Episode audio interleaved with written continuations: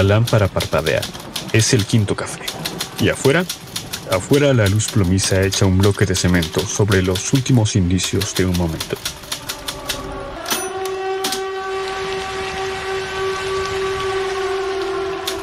Oaxaca capital. 9 de diciembre de 1937. A mis manos han llegado unos papeles que, quizá, nadie debería conocer. Son cinco los involucrados. Gente de muy buena lid.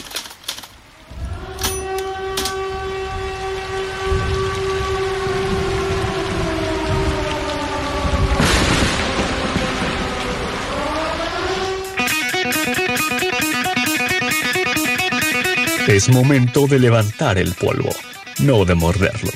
Prepárate para una descarga de crítica, ironía y algo de cinismo encapsulada en 60 minutos de riguroso análisis político. ¿Dónde más? En Política Clandestina, el bastión de los exiliados, los que, sin hacer reverencia, hacen la diferencia.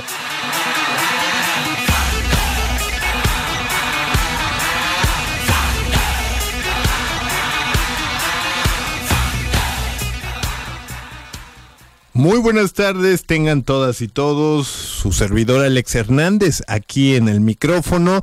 Del otro lado está Richard apoyándonos el día de hoy en controles. Y tenemos, tenemos una invitada. Ya no es tan especial, porque no, ya llevas como 20 intervenciones durante este año, creo, ¿no? Sin pago. Sin pago alguno. Este, ¿cómo no sabes que aquí nadie recibe pago? ¿Cómo? ¿Por qué no dijiste eso antes de invitarme especialmente? Pero bueno, es, la parte positiva es que ya no eres especial. Híjole. A mí me dicen eso y terminamos, ¿eh?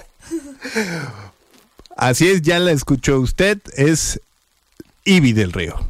Hola, hola, ¿cómo están? No, pues yo como siempre súper, súper, súper contenta de que me invites ya no este de forma especial. Ya no de forma especial. Ya este, ya voy a poner mi foto aquí en los pasillos de Radio Universidad. Exactamente. Este, locutora benemérita. Tu nombre. y ya la placa que era de Edmundo Hernández la vamos a tener que sustituir. Saludamos al amigo Edmundo que seguimos sin conocer, pero gracias por este espacio, involuntariamente. el señor Edmundo Hernández, efectivamente le mandamos un abrazo y un beso, ¿por qué no? Hasta donde esté, seguramente ha de estar muy ocupado, pero si nos puedes escuchar Edmundo será grandioso. Y el día de hoy tenemos temas de la agenda pública y política bastante importantes. Eh, el tema de la propuesta, de la, eh, sí, de la propuesta que lanza el presidente de la República a la, propuesta de reforma electoral del presidente de la República, muy polémica, muy platicada. Ya de hecho la oposición, Marco Cortés y sus aliados se juntaron para hacer una contrapropuesta, para negociar. ¿Qué opinas de la situación? Mira, estuve leyendo mucho porque déjeme decirle a usted que nos escucha, leemos antes de venir a echar chisme. Aunque, aunque, pareciera que no. sí, sí, sí. Em, y el tema de la reforma electoral viene justo a la medida para, para el presidente, justo después de este fracaso de la revocación de mandato, ¿no? Viene la revocación de mandato, después la reforma eléctrica. y luego eh, la reforma electoral, que además da paso a nuevamente al linchamiento mediático que se está haciendo con eh, la, la, oposición. Eh, sabemos más o menos de esta reforma electoral que tiene seis puntos importantes. Un periodista de pie de página hablaba sobre que la reforma electoral, como se ha tomado desde la oposición, habla de una posverdad que va dirigida más a las emociones que a lo que va de facto, ¿no? A la verdadera información y de qué se trata. se ha hablado mucho sobre el tema de la desaparición del INE, la reforma electoral, bueno, la propuesta de reforma no incluye la desaparición del INE, sino la reducción de consejeros y la elección de estos, eh, como el tribunal, tanto como los consejeros del INE, sea de el elección popular. Eh, ¿Qué quiere decir? Que eh, mediante los tres poderes podrían estar eligiendo a los candidatos y nosotros estaríamos votando por ellos.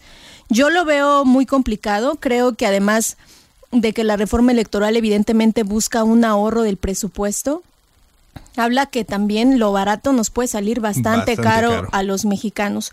Em, esta reducción del presupuesto de los partidos políticos que por muchos años se ha buscado y se ha, se ha negado desde los mismos partidos políticos también puede derivar incluso a la búsqueda de recursos ilícitos por parte de los partidos políticos que se ha dado y se sigue haciendo, también lo sabemos. Sin embargo, esto abre más la oportunidad para tener nexos con otro tipo de organizaciones para poder eh, sustentar económicamente estas campañas políticas. Entonces, yo lo veo bastante complicado. Adán Augusto dio los seis puntos básicos de esta reforma.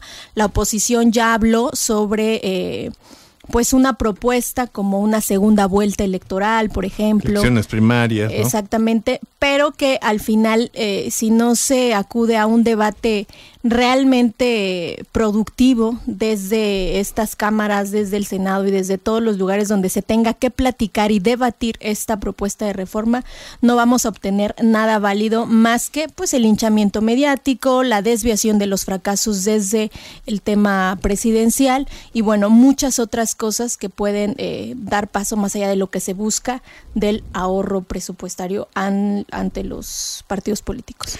Ahora, hay que aceptar que eh, hay una estrategia mm, pensada comunicacionalmente hablando con esta reforma, porque justamente lo que mencionas es una propuesta mucho más apegada a las emociones de la y el ciudadano promedio, porque pues a quién no le gustaría reducir los costos de la democracia, a quien no le gustaría reducir a los plurinominales, que es otro de los factores que pretende hacer con esta propuesta de reforma constitucional en el tema electoral, el presidente de la República. Y entonces mucha gente está eh, convencida de que este tipo de propuestas puede hacer una reducción bastante grande al erario. Sin embargo, como dices, eso barato nos puede salir muy caro. A ver, si bien es cierto que la práctica eh, los plurinominales han jugado un papel este pues de negociación política en muchos partidos políticos, también es cierto que los plurinominales tienen un porqué dentro de la democracia en este país, ¿no? Sí, no, y además, eh, pues son negociaciones que se han hecho por mucho tiempo dentro de los mismos partidos políticos. Hay algo bien importante eh, que, menciona esta reforma, eh, es sobre pues la pues disminución de la de lo que ocupan estos de la gente que ocupa estos organismos electorales. Estamos hablando del INE principalmente, pero también de los tribunales electorales locales. Justo. La verdad es que los tribunales electorales locales han servido solo como una ventanilla que que no resuelven los temas locales y pues la pasan a los tribunales federales como de, bueno, que lo resuelve el tribunal de ahí arriba. Entonces se han convertido en ventanillas que no resuelven precisamente.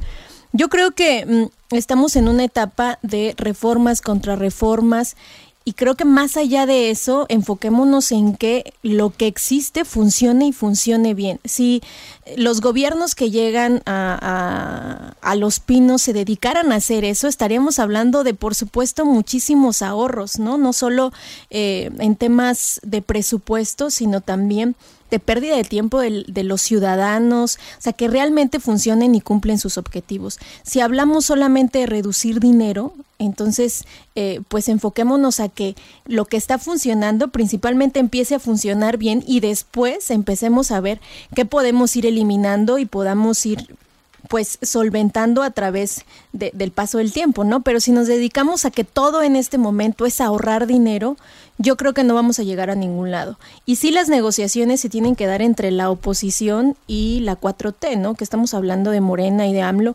y que lamentablemente este diálogo no se ha podido hacer porque hay una polarización. Lo que está haciendo el, federal con estas em, reformas está polarizando más a la ciudadanía. Es lamentable lo que, lo que vimos con la reforma eléctrica de este linchamiento mediático. Ni siquiera hablemos en términos de género, ¿eh? o sea, del linchamiento mediático y el discurso eh, la exposición además en, estos eventos colectivos que hace Mario Delgado, que hacen otros entes importantes políticos eh, dentro de Morena, eso la verdad es que sí es preocupante y si todavía no arreglamos el tema de la reforma eléctrica, no se discute, no se sigue hablando, ya estamos ahora polarizando, porque como eso ya no me funcionó, pues ahí te va una reforma electoral. Ahora, el presidente en realidad, el objetivo principal que tiene el presidente es que la reforma electoral pase, aun cuando a sabiendas de que lo que sucedió con la reforma eléctrica fue que pues, necesita una mayoría calificada para poder eh, hacer dicha reforma constitucional, pues lo mismo pasaría con la reforma electoral. Pero ¿es el objetivo principal que pase la reforma o simplemente manejar el discurso que va a tener los próximos meses y que inicia con la reforma eléctrica, con este eh, discurso de odio y de polarización y que va todavía más a enarbolar a partir de esta reforma electoral? Sí, yo creo que es más un distractor, ¿no? Estamos hablando que eh, el, presidente sabe cómo manejar su oficina de comunicación y hasta el momento le ha funcionado bastante bien.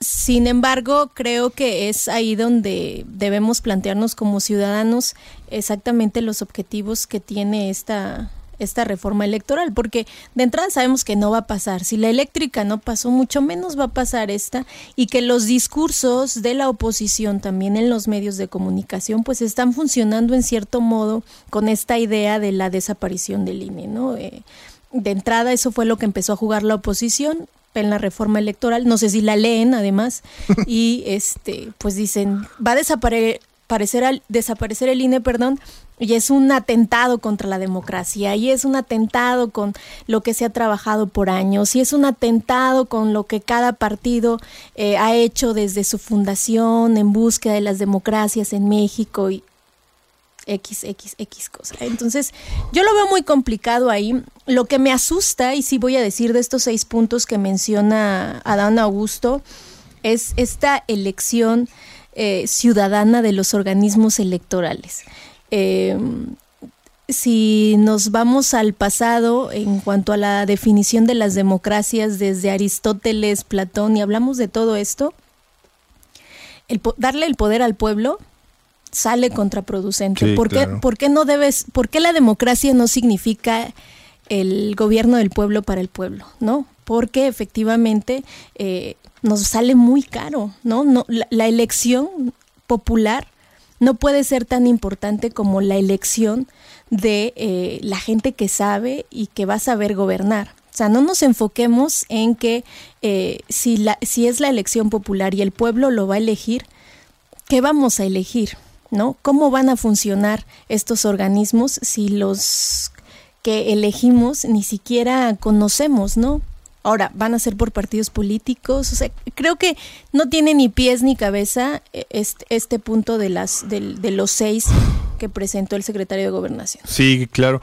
Eh, es importante lo que mencionas porque eh, a, riesgo de que sonemos antidemócratas, pues es una realidad que el pueblo no termina siempre siendo tan sabio, ¿no? Claro. Y que la toma, las malas toma de decisiones también termina siendo un factor por el cual la democracia es lo que es hoy en el país. ¿Sabes qué me llama la atención? Que quienes abanderan esta reforma eh, electoral son justamente, ya lo decías, Augusto, que fungió como vocero, pero otros dos personajes que justamente, que es Horacio Duarte, titular de la Agencia Nacional de Aduanas de México, y Pablo Gómez, titular de la Unidad de Inteligencia Financiera, ¿no? Sí, como que tiene que ver el arroz con los frijoles, ¿no? Exactamente. Sí, yo también cuando estaba leyendo eso como de, bueno, ¿y esto es qué, no? A Ana Guevara, ¿no? Dale.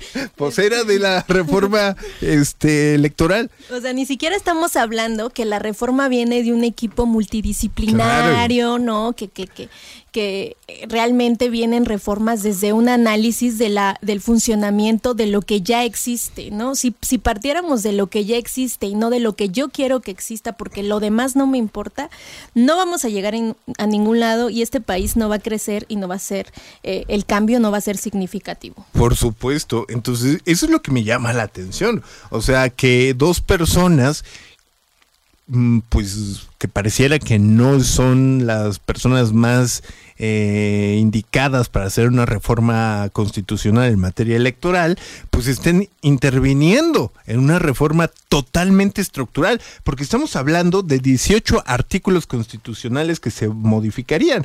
Y entre los seis puntos, para que la audiencia sepa un poco más del contexto, es reducir de 500 a 300 diputados a través de la eliminación de los diputados plurinominales y reducir de 128 a 96 las curules eh, en la Cámara de Senadores. Creación del Instituto de Elecciones y Consultas, eh, siendo integrado por siete consejeros electorales en lugar de once, los cuales serían electos mediante voto directo. La eliminación de los tribunales electorales y los organismos electorales locales. Em, eh, tras la reducción de los curules, pues obviamente vendría también la reducción uh, de en los congresos locales. Eh, la implementación de la tecnología para eso me, me, suena interesante pero también es un proceso que hay que analizar profundamente la implementación de tecnología para la realización de jornadas electorales y la reducción de financiamiento de los partidos políticos que es justamente lo que decías. Entonces suena una reforma populista. Sí no. Además el tema del voto extranjero me parece que eh eso es muy importante, se ha seguido, o sea, se ha ido haciendo por muchos años. Sin embargo, eh, en, en, las elecciones del voto, en las elecciones aquí en el país donde se habilita el voto extranjero, siempre existe la queja de que no tienen las suficientes boletas. Lo mismo que pasa aquí con las casillas especiales. Insisto, tenemos el INE, tiene muchas fallas el INE. Por supuesto que es un organismo que ha funcionado en medida y que ha garantizado de cierta forma eh, la eh, elección democrática, ¿no? Pero, pues hagamos un análisis de en qué está fallando, qué no tiene, para qué es el presupuesto, en qué se está gastando y partir de ahí porque por ejemplo lo del voto extranjero bueno pues si quieres este pues seguir incentivando el voto extranjero pues primero aplícate con el número de boletas eh, que se necesitan, ¿no? O además este voto electrónico que me parece que en el 2022 es algo como siento que estamos en, en, en, otra época cuando hablan de voto electrónico, cuando en otros países lo han hecho desde hace años. Sí, Sin embargo, claro. no me imagino el hackeo, eh, o sea, todas estas cosas que no pasa casi en, en México en las elecciones. Que se caiga, en el que sistema. se caiga el sistema o se vaya la luz como hoy en el Zócalo, por ejemplo. Sí, es que ese tipo de cosas, porque a ciencia, a um, palabra literal, pues te digo, eh, la reforma parece positiva para las y los ciudadanos. El problema surge que cuando te pones a analizar de mucho más fondo cada uno de estos puntos, pues también es cierto que tienen es que pareciera que para el presidente es, no sirve, lo quito, no sirve, claro. lo quito, lo arranco de raíz, ¿no? Es, a ver, todo, todo lo que está en el gobierno, hasta él mismo, es perfectible. sí. ¿No? Es perfectible. Entonces, lo que se debería de hacer es, por medio de encargados especializados en la materia, ir perfeccionando cada uno de los elementos que hay en el gobierno. ¿no? Sí. AMLO es un papá de familia intransigente. Definitivamente. Este papá que dice que todo, todo el tiempo han estado comiendo carne claro. y de la noche a la mañana dice, ya no vamos a comer carne, vamos a comer, vamos a ser veganos, ¿no? Y pero hay un hijo que no quiere, o sea, él quiere seguir comiendo carne y en lugar de discutirlo, platicarlo, no, o sea, manda al hijo, lo, lo manda a vivir a otro lado, ya no lo quiere ver nunca, es neoliberal. Alfredo Adame, ¿no? ¿no? Alfredo Adame. Ándale. es el Alfredo Adame. Exacto. Sí, no, o sea, reacciona de, de, de una manera que, que no parece nuestro presidente o lo que debería ser nuestro presidente.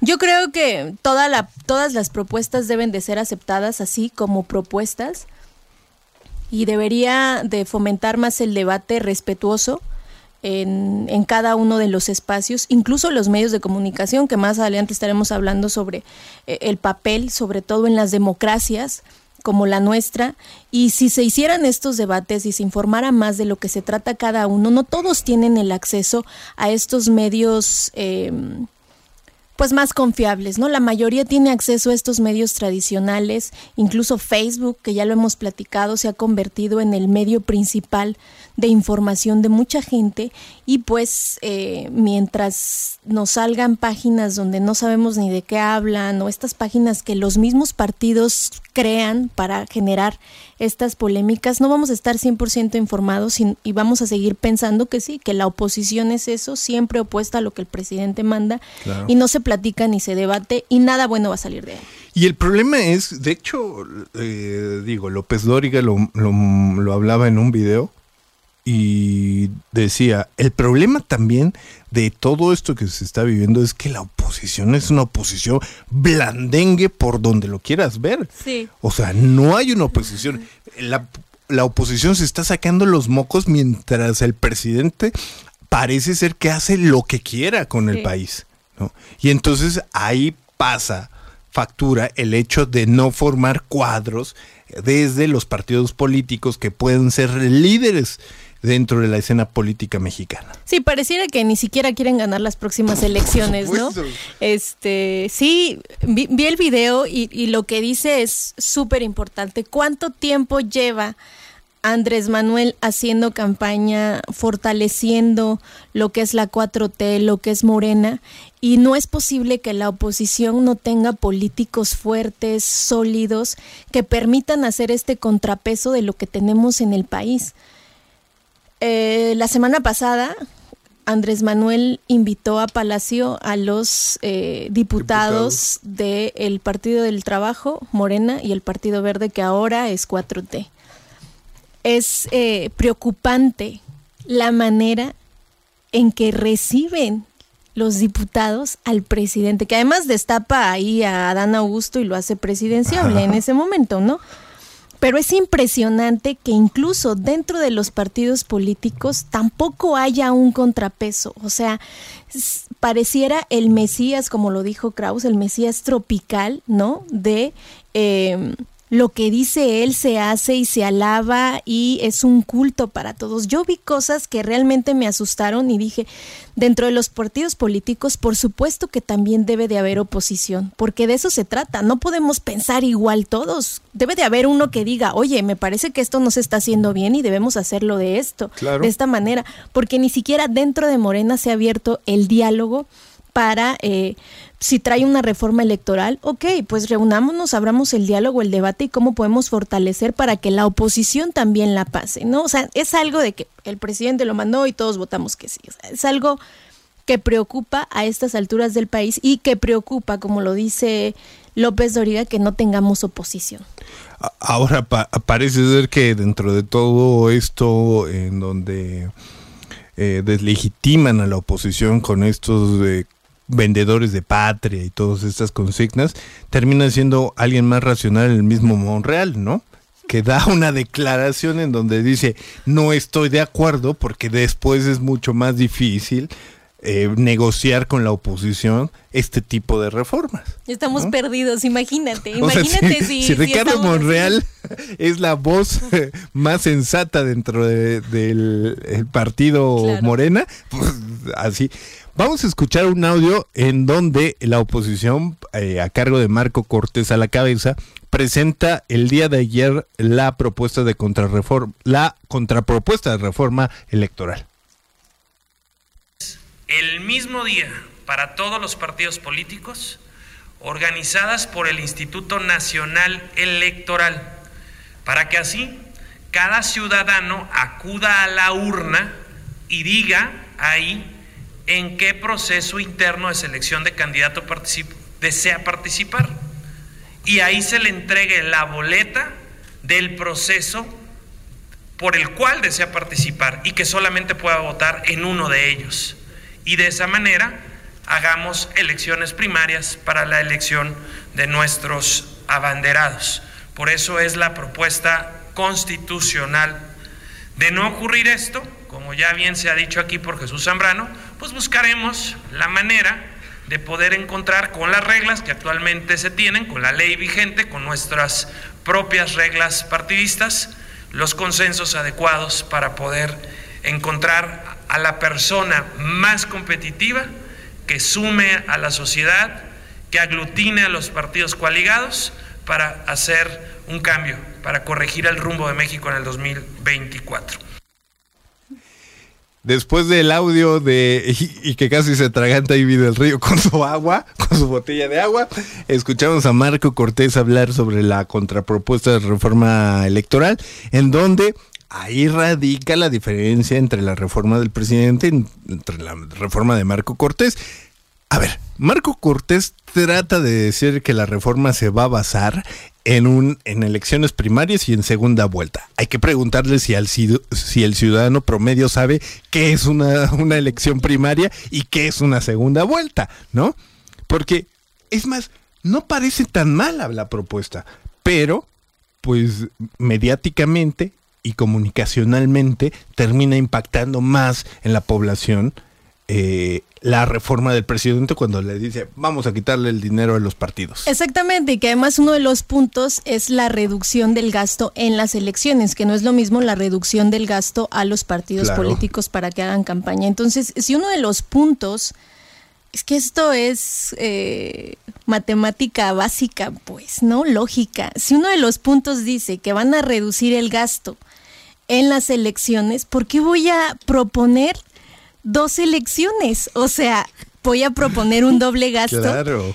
No, estamos perdidos si esta es la, la propuesta a esta reforma que, que da el presidente. Y si nos fuéramos por cada punto, yo no sé cuánto ganen los asesores de los partidos políticos. Quiero pensar que hay gente preparada ahí, porque hay gente preparada en el país que a lo mejor está en otro lado, porque los primos están en los partidos políticos. Pero yo no sé si tienen, si, si no tienen realmente buenos asesores que digan, a ver, si nos está hablando de una reducción de gasto, mantengamos la reducción del gasto, pero de esta forma, porque de esta nos va a afectar. Por supuesto que hay una lucha de intereses cuando la reforma electoral está dando directamente al presupuesto de los partidos políticos. Entonces, em, no va a pasar dentro de los partidos políticos, pero sí va a generar lo que busca el presidente, el hinchamiento mediático de la oposición y va a salir ganando el presidente. Claro, porque es más, te, preguntaba yo al, inicio, mm, ¿en realidad el presidente quiere que pase la reforma? O sea, ¿es el objetivo principal del presidente? Por supuesto que no. Lo que quiere es seguir alimentando el discurso de contraste y de polarización que tiene el presidente de la República en contra de una oposición que no ha sabido todavía qué es ser una oposición. ¿no? Y entonces, en este plano, en donde se va a llevar la agenda legislativa hasta el próximo año en el tema de esta reforma electoral del presidente, pues el presidente va a seguir diciendo, es que ellos son los que no quieren que este, ahorremos eh, en el país, es que ellos quieren. Entonces la ciudadanía lo que lo toma es, claro, ellos son los enemigos. Ahora, Alex, hay que ser bien honestos con, con todo esto, porque mm, la realidad es que la oposición nunca tuvo oposición. No, el PRI gobernó por años y jamás tuvo oposición.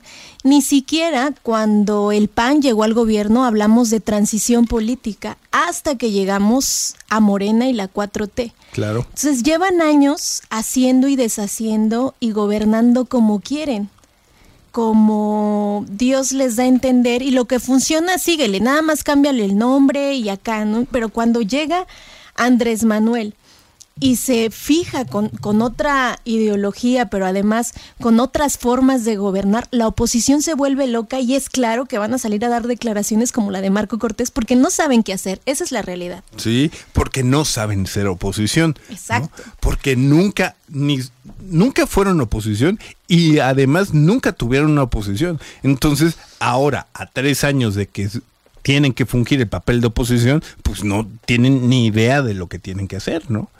Vamos a escuchar eh, lo que dijo el presidente de la República esta mañana en, su mañanera. Y de un, bueno, y con esto terminamos el tema porque ya nos aventamos la mitad del programa en la reforma electoral y después vamos a escuchar la primera canción que tenemos que esta la propuso Ivy del Río, Eternal Summer de The Strokes. desinformación, porque son muy chuecos, muy mentirosos. He estado yo eh, viendo eso. Dice, yo no estoy a favor de la reforma porque quieren desaparecer al INE, al INE. Pues no es cierto. Es eh, el INE con un consejo igual, nada más que en vez de 11, 7, para que no haya tanto aparato y que en vez de ser impuestos por los partidos en arreglos cupulares, que los elige el pueblo, que es el soberano, que es el que manda.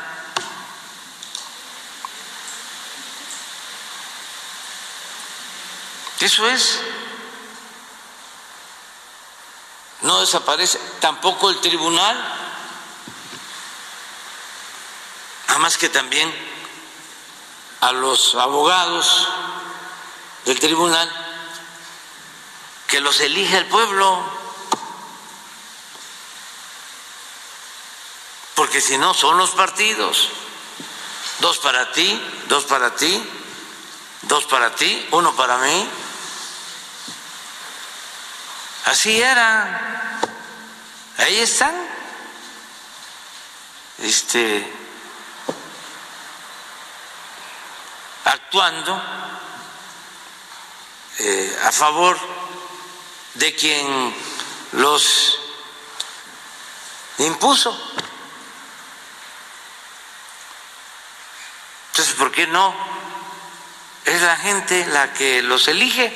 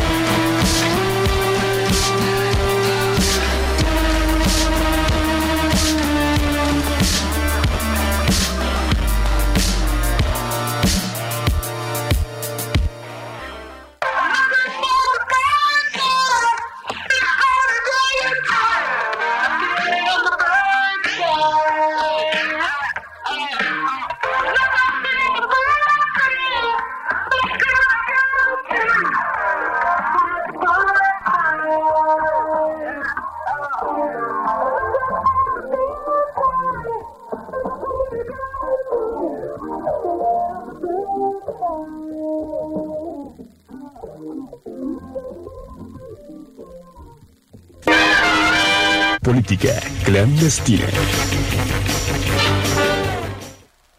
Ya regresamos a Política Clandestina por el 91.5 de FM, Radio Universidad de Oaxaca, su servidor Alex Hernández, Ivy del Río en el otro micrófono y Richard en controles.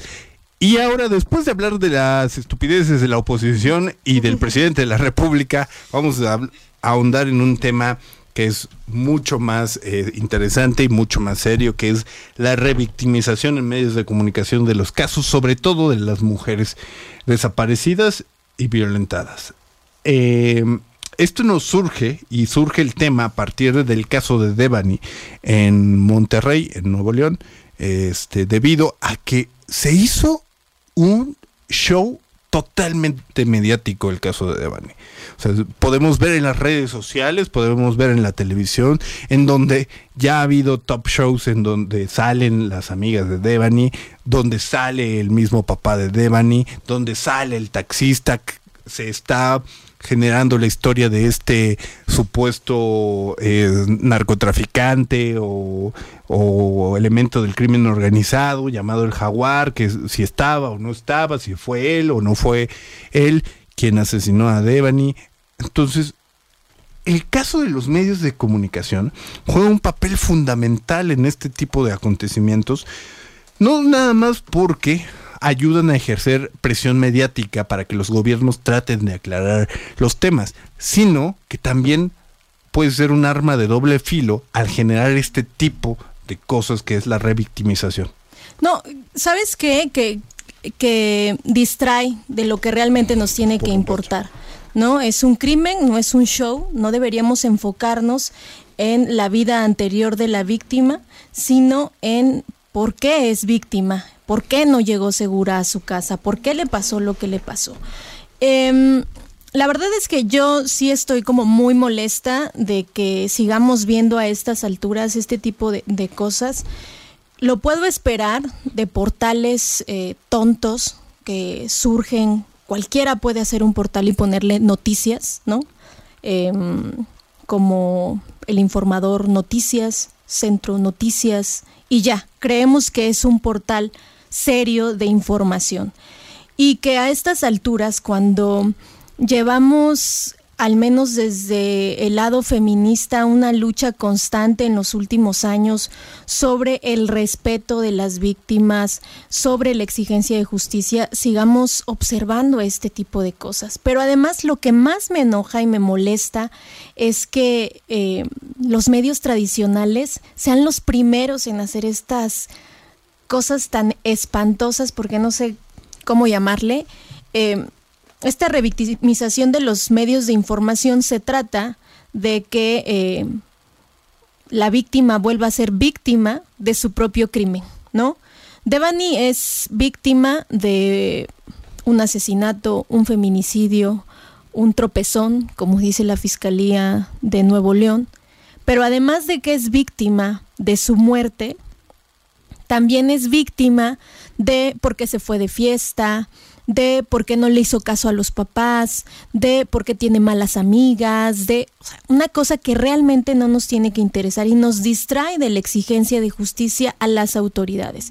Yo platicaba este tema porque fueron dos semanas de tener a Devani en los titulares de, todas las noticias, seguía siendo em, trending en Twitter porque se seguía hablando del tema y lo platicaba en la oficina, lo platicaba en la casa y hablábamos precisamente de que nos estábamos enfocando en otras cosas. El Estado tiene que garantizarnos a todas las mujeres, a todos los seres humanos, llegar seguros a casa. El Estado es responsable de nuestra seguridad. En el momento en el que uno eh, no llega porque lo asaltaron, no llega porque la violaron, porque la mataron, porque la aventaron en un terreno baldío, estamos hablando de que el Estado no está garantizando la seguridad de las mujeres. Si nos enfocáramos en eso, los medios de información serían ese contrapeso que necesitamos para que no tengamos en México de 10 a 11 feminicidios diarios. Todos somos corresponsales, además, corresponsables, perdón, además, ¿no? No solo el Estado, los medios de comunicación, pero también nosotros como ciudadanos del tipo de medios que seguimos consumiendo. Eh, hubo un movimiento hace mucho tiempo sobre el checa to like, ¿no? Estamos hablando, yo veo jóvenes preparados que siguen compartiendo estos medios tan tontos porque pues tiene 500 compartidas y les pareció, pero ni siquiera, ahora Facebook te avisa si lo estás seguro de compartir algo antes de leerlo, ¿no? Em, ojalá no te dejara compartirlo antes de leerlo, ¿no? Pero eh, estamos observando que además nosotros como ciudadanos seguimos consumiendo estas cosas y que el algoritmo de Facebook nos va a seguir aventando basura. Entonces, no todos tenemos, ya te lo decía, acceso a, a otros medios de información, pero sí podemos buscarle. ¿No? Estamos hablando de que hay que dejar de consumir a la señora Marta Julia Lafuente, que es de verdad terrible. Respeto mucho su carrera mm, como conductora y como periodista, si se le puede llamar así, pero no podemos seguir consumiendo esto, donde además eh, observamos lo que hizo con el papá de Devani, o sea, preguntándole cosas totalmente personales que ni siquiera abonaban a lo que por lo que estaba ahí, ¿no? El, programa local de TV Azteca, creo que era Info 7, ¿no? Donde van las amigas y donde va el taxista. Yo estaba viendo Laura en América, no sé qué estaba viendo, o sea, era algo terrible, terrible que sigamos haciendo esas cosas, pero algo hay, hay algo bien importante.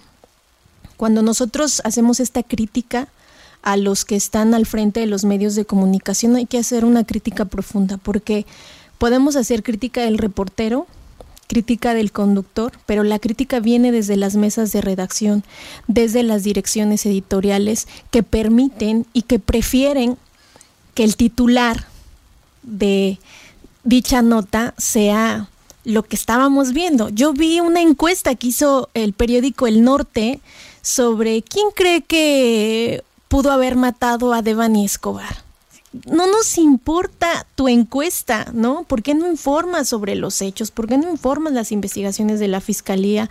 ¿Por qué no informas em, el seguimiento del caso? Hubo periodistas eh, de verdad que hicieron un trabajo muy importante que realmente pues no están como muy leídos porque no todos llegan a ellos. Pero si dejáramos de buscar en estos medios tradicionales y nos enfocáramos a medios alternativos como Pie de Página, Animal Político y otros periodistas que realmente abonan y que además, ojo, informan con perspectiva de género, estaríamos viendo otras cosas y deconstruyéndonos sobre temas como el feminicidio de Devani Escobar, que todavía está catalogado, en, todavía la ruta de investigación sigue como feminicidio, aunque se han dado ya como eh, mucha información al respecto, pero es lamentable que a estas alturas sigamos viendo eso. Ahora, ojo, sé que ya hablé mucho, pero hay, que, hay, que, hay que dejar algo bien claro. Em, los feminicidios en México siempre han estado, ¿no? Hay, una, hay un foco ahora porque las mujeres están saliendo a exigir justicia, ¿no? Lamentablemente hubo muchas mujeres que se quedaron como homicidios eh, de mujeres y no como feminicidios. Se ha ido trabajando sobre las legislaciones y todo esto y estas leyes que por supuesto que han abonado y que, y que no que no estamos como, como hace tiempo, pero pareciera que sí, cuando vemos este tipo de notas tan, no sé qué Neandertal lo escribió, se le ocurrió que era buena idea, pero que además el caso de Devani eh, impacta cuando se le pone el foco a un, a un caso como, como el de ella, ¿no? Pero había otros más, o sea, en la búsqueda eh, de, de, ella, cuántas mujeres desaparecidas también se han presentado en Nuevo León, en todo el país, te digo, te estoy hablando de 10 a 11 feminicidios diarios en México y estamos hablando de notas tan insensibles de medios tradicionales. Entonces, también nosotros adoptemos nuestra responsabilidad como lectores y consumidores de este tipo de medios porque no van a desaparecer. Estamos hablando de Devani, pero también podemos hablar algo más local como lo que está sufriendo María Elena Ríos, una revictimización de portales pagados por eh, pues por sus eh, adversarios, ¿no? Los que están ahorita en la cárcel, la familia y todas estas cosas que es lamentable lo que ella está viviendo, pero que las mujeres pareciera que no pueden seguir haciendo su vida porque tienen que ser siempre víctimas. Sí, y, veo casos tan lamentables en los medios de comunicación como el comentario que hizo hace unos días la misma Susana Uresti, que parecía alguien con toda la cordura dentro del medio para dar la información y que saca un pues una frase que poco abona, como dices, al seguimiento del caso y que además es totalmente fuera de lugar como el hecho de decir, eh, y por respeto a la familia, no vamos a hablar de lo que había en el bolso, ¿no? O sea, ¿Es, relevante esa información? Justo, ¿no? ¿Y, por qué la darías? O sea, hay una justificante, cambia eh, lo que traía en el bolso determinaba la muerte de, de, de, Y cuando María Verde justamente la aborda en las redes sociales y la critica en las redes sociales, Azucena Uresti toma una actitud a la defensiva, que es, a ver, yo siempre he defendido a las mujeres y siempre he seguido esta causa feminista y, y yo solamente di información creo que no, no sé si es el momento tan álgido en el que se, encontraba, pero no se puso a analizar que al final lo que acababa de, decir era un total acto de revictimización. Sí. ¿No? No, y que además eh, Azucena ha sido una de las eh, periodistas como más reconocidas que, que, forman parte de incluso las marchas. Hay un grupo de periodistas mujeres reconocidas, hay un grupo de periodistas mujeres muy grandes que también están siempre al, al frente. Sin embargo, eh, bueno, pues estas son las que las más famosas, digámoslo así, y que se equivoca terriblemente en el manejo de la nota. Hay un proceso en la información entramos en una desinformación cuando empiezan a surgir medios que no tienen la información completa y que empiezan a hacer especulaciones. En esta desinformación llegamos a la revictimización, ¿no? Muchos lo adoptan, otros no. Por supuesto que hay medios que realmente informan con perspectiva de género y se nota la capacitación, pero además el compromiso con la exigencia de justicia, porque ese es nuestro objetivo. ¿No? La exigencia de justicia, llegar al punto del asunto. Y eh, ahí también en esta revictimización hay una hay un desdoble de el fallo de las autoridades. Cuando hay una revictimización, efectivamente es que las autoridades están yéndose por el nabo y que no están haciendo lo que tienen que hacer. En Argentina, en el 2019, si no mal recuerdo, o 18, eh, hay una ley que se llama Ley Micaela. Esta ley Micaela habla precisamente de la revictimización de los medios de comunicación y lo que exige es la capacitación, bueno, que todos los medios tienen que estar en una como una, eh, una red de mm, eh, como proveedores de información. Todos deben de estar inscritos a esta red y esta red tiene que recibir las capacitaciones con perspectiva de género. Ojalá, en lugar de estar trabajando en una reforma electoral, se estuviera trabajando en este tipo de leyes que eh, capaciten a los medios de comunicación. El problema en México y en Oaxaca es que cualquiera puede tener un medio de comunicación. Cualquiera puede abrir un portal, cualquiera puede decir lo que es verdad y lo que no es verdad para los que lo leen. ¿no? No hay verdades absolutas, pero sí necesitamos investigar sobre lo que estamos comunicando. No podemos tomarnos a la ligera sobre el, temas tan importantes como los feminicidios. Totalmente. Y sí, en efecto, no hay verdades absolutas, pero sí hay hechos. ¿no? Y esos hechos son los que se tienen que comunicar y esa comunicación requiere de una responsabilidad que al parecer, y como nos lo deja ver eh, eh, con el caso de Devani, pues les ha faltado responsabilidad a muchos, muchos medios de comunicación. Vamos a, ya nos faltan seis minutos, pero entonces, perdón por cerrar tan tajantemente el tema, pero el tiempo se está acabando. El último tema, que es eh, la campaña electoral que está sucediendo en el estado para la gubernatura. ¿Qué panorama ves en este momento donde a mí me, se me ha me ha parecido una de las jornadas electorales más mediocres que ha habido. Sí. Totalmente mediocres, ¿no? Y, y, el problema es que no hay ni siquiera un, un resquicio que puedas decir, claro, por aquí creo que puede haber una diferencia. Ni, siquiera existe este juego político que, debería de haber en las elecciones, ¿no? Sabemos que eh, las campañas electorales también forman parte de este eh, debate o incluso de este juego político, sí, llamémoslo así, entre los punteros. Tenemos un puntero que es Salomón Jara, pero también tenemos el que persigue, que es Avilés. En, en términos de análisis de campañas electorales, sabemos que el de atrás siempre va a tener que tirarle al puntero. Así funcionan las campañas electorales, pero no la de Oaxaca, pareciera. Cada quien está haciendo su campaña por su lado y si me pega bien, si no también. El otro como pues ya está muy arriba, dice, bueno, igual y hoy me he hecho tres días de descanso y ya no lo hago porque pues ya voy a ganar, ¿no? Porque Andrés Manuel ya me dio el 50% de los votos o incluso más. Sí, sí coincido contigo que han sido campañas muy pobres, incluso dentro de los medios de comunicación. Eh, no oigo muchos spots en la radio, no he visto spots tampoco en la televisión eh, nacional.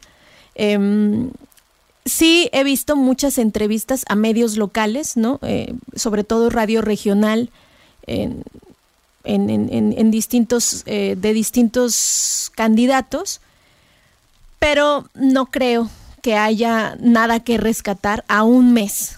Estamos hablando, lo que hablábamos de la oposición, ¿no? que, ni siquiera tiene las herramientas como para atacar a la, a la 4T hay una diferencia desde eh, la producción de, mensajes, ¿no? Desde los espectaculares. Yo veo en Salomón Jara espectaculares muy limpios eh, y que solo se enfocan en el candidato. Ni siquiera viene acompañado de una propuesta. La verdad es que eh, soy morena y esto me da votos porque eso es morena actualmente. Por el lado de Avilés, bueno, estamos viendo como eh, un poco más de juego de eh, imagen, tipografías, incluso tuvieron que cambiarle la tipografía al triple A para no meterse en problemas. Este, y nada más. Vemos también a Salomón que está haciendo una campaña por tierra, ¿no? Eh, un poco más estos municipios. Y Avilés está centrando en eventos masivos, ¿no? Si hay diferencias, no los veo como, pero tampoco tengo nada que rescatar a un mes de campaña. Y la verdad es sí deberían de estar trabajando uno, tanto la 4T, eh, asegurando el voto, que las encuestas eh, le tienen casi el gane, que por cierto, las encuestas recuerden que son de quien las pagan, entonces podemos tener a Salomón con 10 puntos de diferencia, pero las elecciones lo pueden decir todo. Y no vemos tampoco a una oposición que esté manejando o convenciendo tanto al electorado que tiene ya Morena, ni a esta em, población que se abstiene de votar todavía. Y el problema surge en, eh, la visión a mm, tan poco alcance que tienen los partidos políticos, porque el 2024 está a la vuelta de la esquina, ¿no? Entonces, si tú no puedes comenzar a realizar una campaña de gobernador que impacte, si bien es cierto, hay un puntero, y bien dices que en las elecciones son totalmente diferentes y es un panorama, una fotografía totalmente diferente, pues parece ser que dentro del imaginario colectivo sigue siendo puntero Salomón Jara con una diferencia sustancial. Pero si tú no construyes una carrera electoral hacia el siguiente reto, que es el 2024, vas a pasar igual de desapercibido o peor la siguiente jornada electoral. No, y además eh, sabemos que actualmente no se está votando por los candidatos, sino se está votando por el partido. Hay una elección total si tenemos que el partido está ganando y que es Morena, bueno, entonces el PRI y, sus aliados deberían de estar trabajando sobre la elección del candidato. Ok, Morena porque es del presidente y todas estas cosas, pero el candidato del PRI es buenísimo y le está moviendo acá.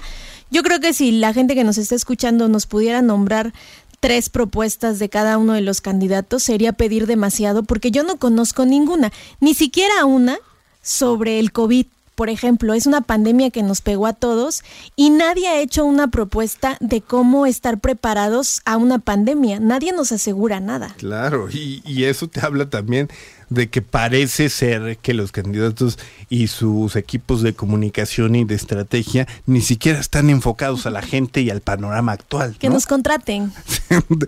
Eh, eh, haríamos un mejor trabajo. Por favor, por favor, ¿quién nos escucha del otro lado? haríamos un mejor trabajo. Este, y decías, si le preguntamos a la gente tres propuestas de los candidatos, sería, estaríamos del otro lado.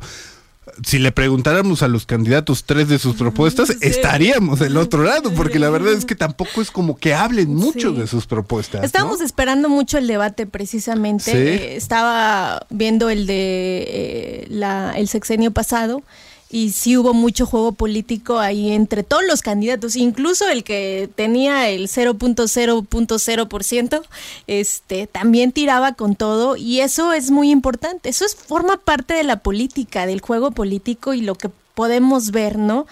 Pero hemos visto nada y esperemos que en el segundo debate que sería el primero prácticamente porque el primero fue cancelado, eh, pues se pueda ver eso y por fin a un mes, menos de un mes, podamos conocer las propuestas de los que quieren gobernar Oaxaca. Ojalá y, propuestas que estén aterrizados, porque decir que vas a acabar, este, vas a... Eh, tienes un plan de seguridad acabando con la violencia, eso no significa que es una propuesta, ¿no? Agradecemos a todos y todos los que estuvieron hasta este momento. Gracias, Ibi. Muchísimas gracias, Alex. Dime que vas a dime que vas a estar constantemente viniendo. Hagamos este una votación en redes sociales. Síganme, por favor, en Instagram, Ivy bajo el río.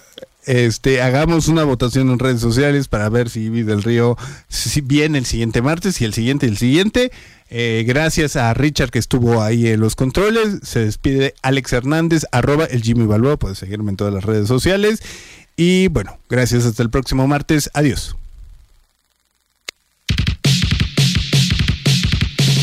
No te olvides, nos escuchamos el próximo martes a las 4 de la tarde, solo por el 91.5 de FM, Radio Universidad de Oaxaca, la guarida de los archivos clasificados y los casos sin resolver, la guarida de política clandestina.